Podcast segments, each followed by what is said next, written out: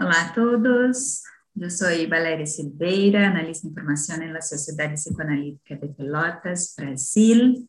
Eu vou tentar falar um, pouquinho de espanhol com vocês, porque estamos acá, Mônica Santolaja e eu, para um episódio do dispositivo da Diretoria de Niñez e Adolescência PEPAL, que se chama Semillar.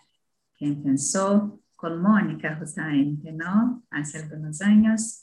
Y Sellar tiene la idea de ser una conversación con las personas que trabajan, que conviven, que se interesen por eh, cuestiones acerca de, de los bebés, niñez y adolescencia. Entonces, voy a presentar a Mónica, que es psicoanalista, miembro titular de la Asociación Psicoanalítica de Córdoba, actual presidente desta associação, eh, coordenadora adjunta e logo titular da área de niñez e adolescência da Federação Psicoanalítica de América Latina, FEPAL, eh, durante o período de 2014 e 2018, especializada em psicoanálise com niños, adolescentes IPA, docente titular del Instituto de Formación de la Asociación Psicoanalítica de Córdoba y editora de la revista Docta de esta asociación también. Miembro del Consejo Editorial de la revista de la Formación Orienta sobre temáticas de niñez y adolescencia, Barcelona, España.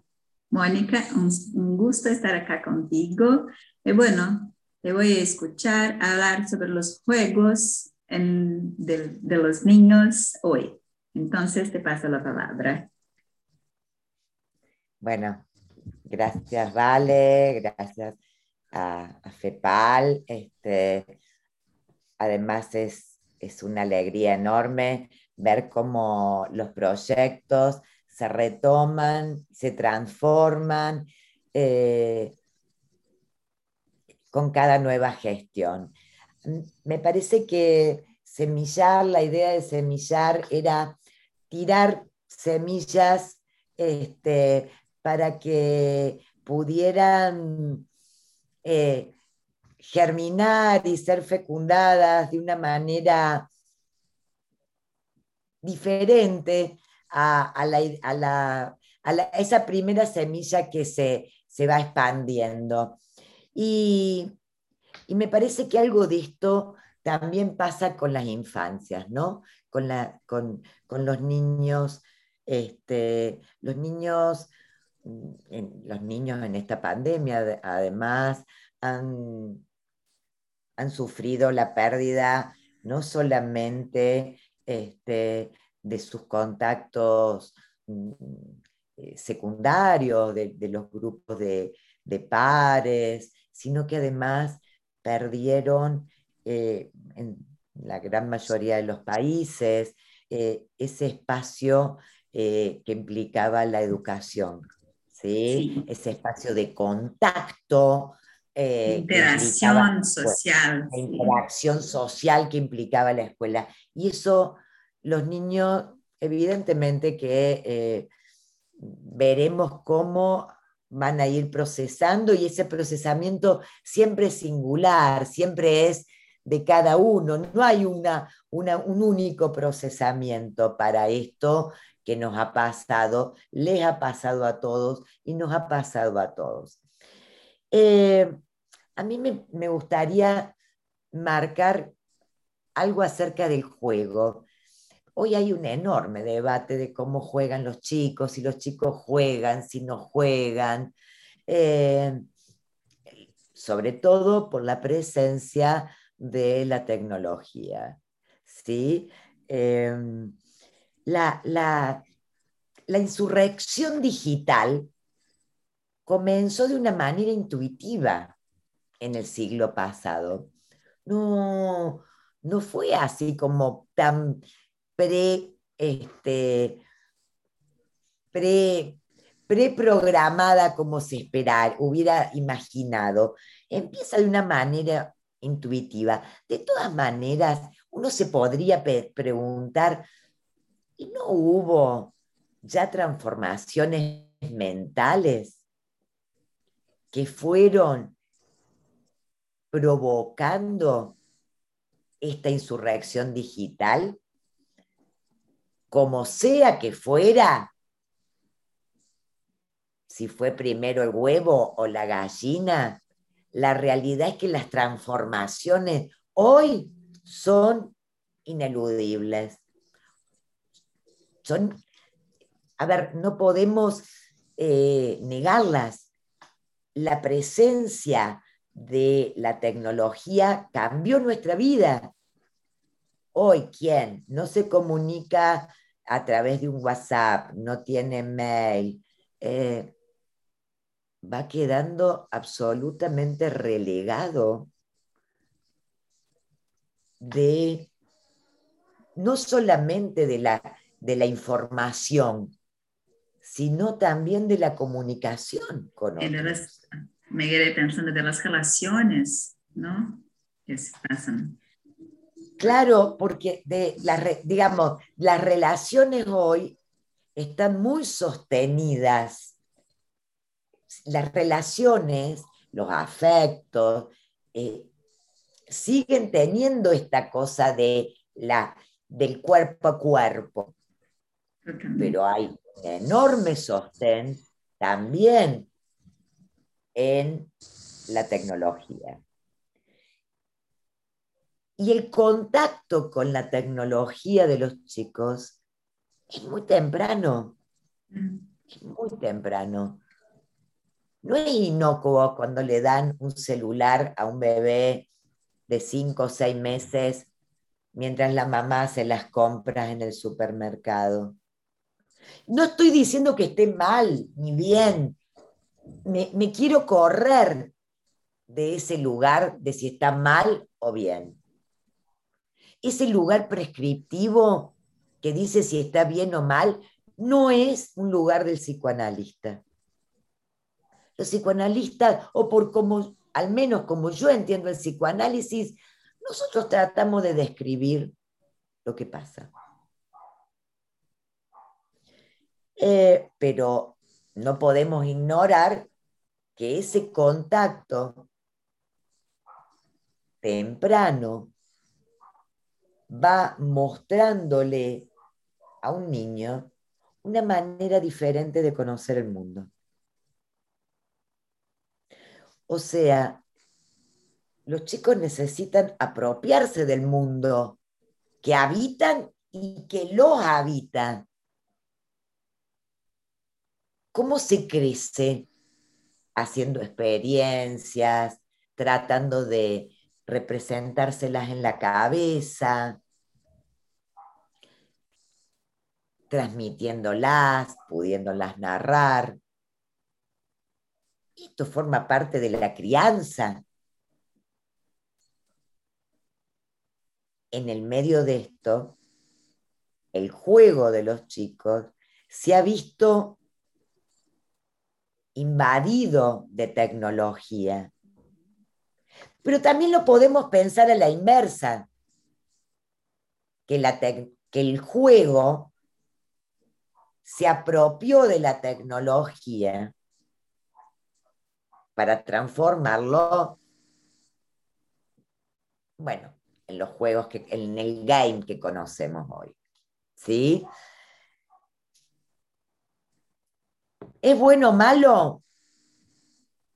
Eh, a mí me parece. Sí, perdón. Me quedé pensando, me parece muy interesante lo que hablas porque um, esto de, de nos no nos colocarnos en un, lugar de quien dice si es bueno o malo, porque me parece que los padres y también por veces las, mm, las maestras de las escuelas tienen esto, bueno, como eh, es bueno que se quede jugando con el teléfono o en el computadora por mucho tiempo o es malo, ¿qué debo hacer? Entonces, me parece que son cuestiones eh, eh, muy importantes de, invitar a, estas, a las personas para pensar junto sobre, bueno, ¿qué pasa? ¿Qué, qué significa para los chicos que se queda algunas horas jugando, que, cuáles son los sentidos, los significados de, de esto, cómo que podemos nosotras aclarar algunas.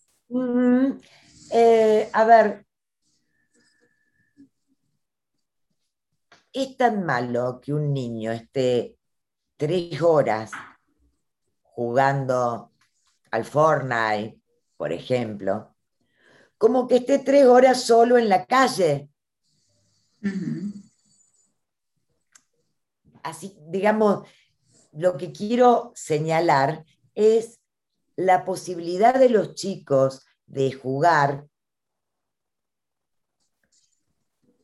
pero que haya adultos que estén cerca. Cuando son más chiquitos, necesitan jugar en presencia de otros. ¿Sí? Cuando son más grandes, ya no quieren jugar en presencia de otros. ¿Sí?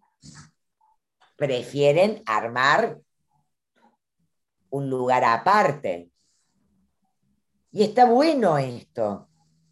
El tema es para el adulto, para los padres, eh,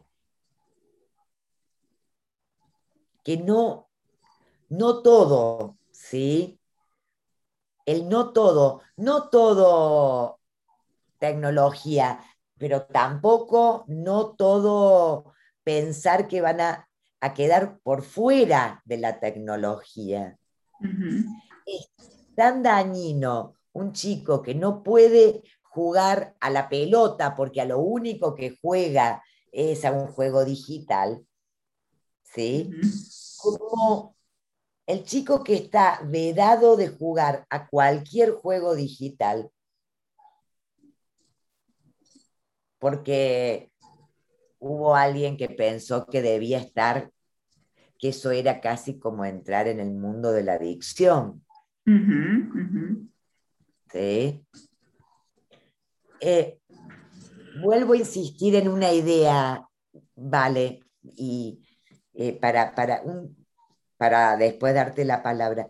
Eh, no es ni, ni bueno ni malo, sino hay que ver el modo en que juega, ¿sí? Con quién juega.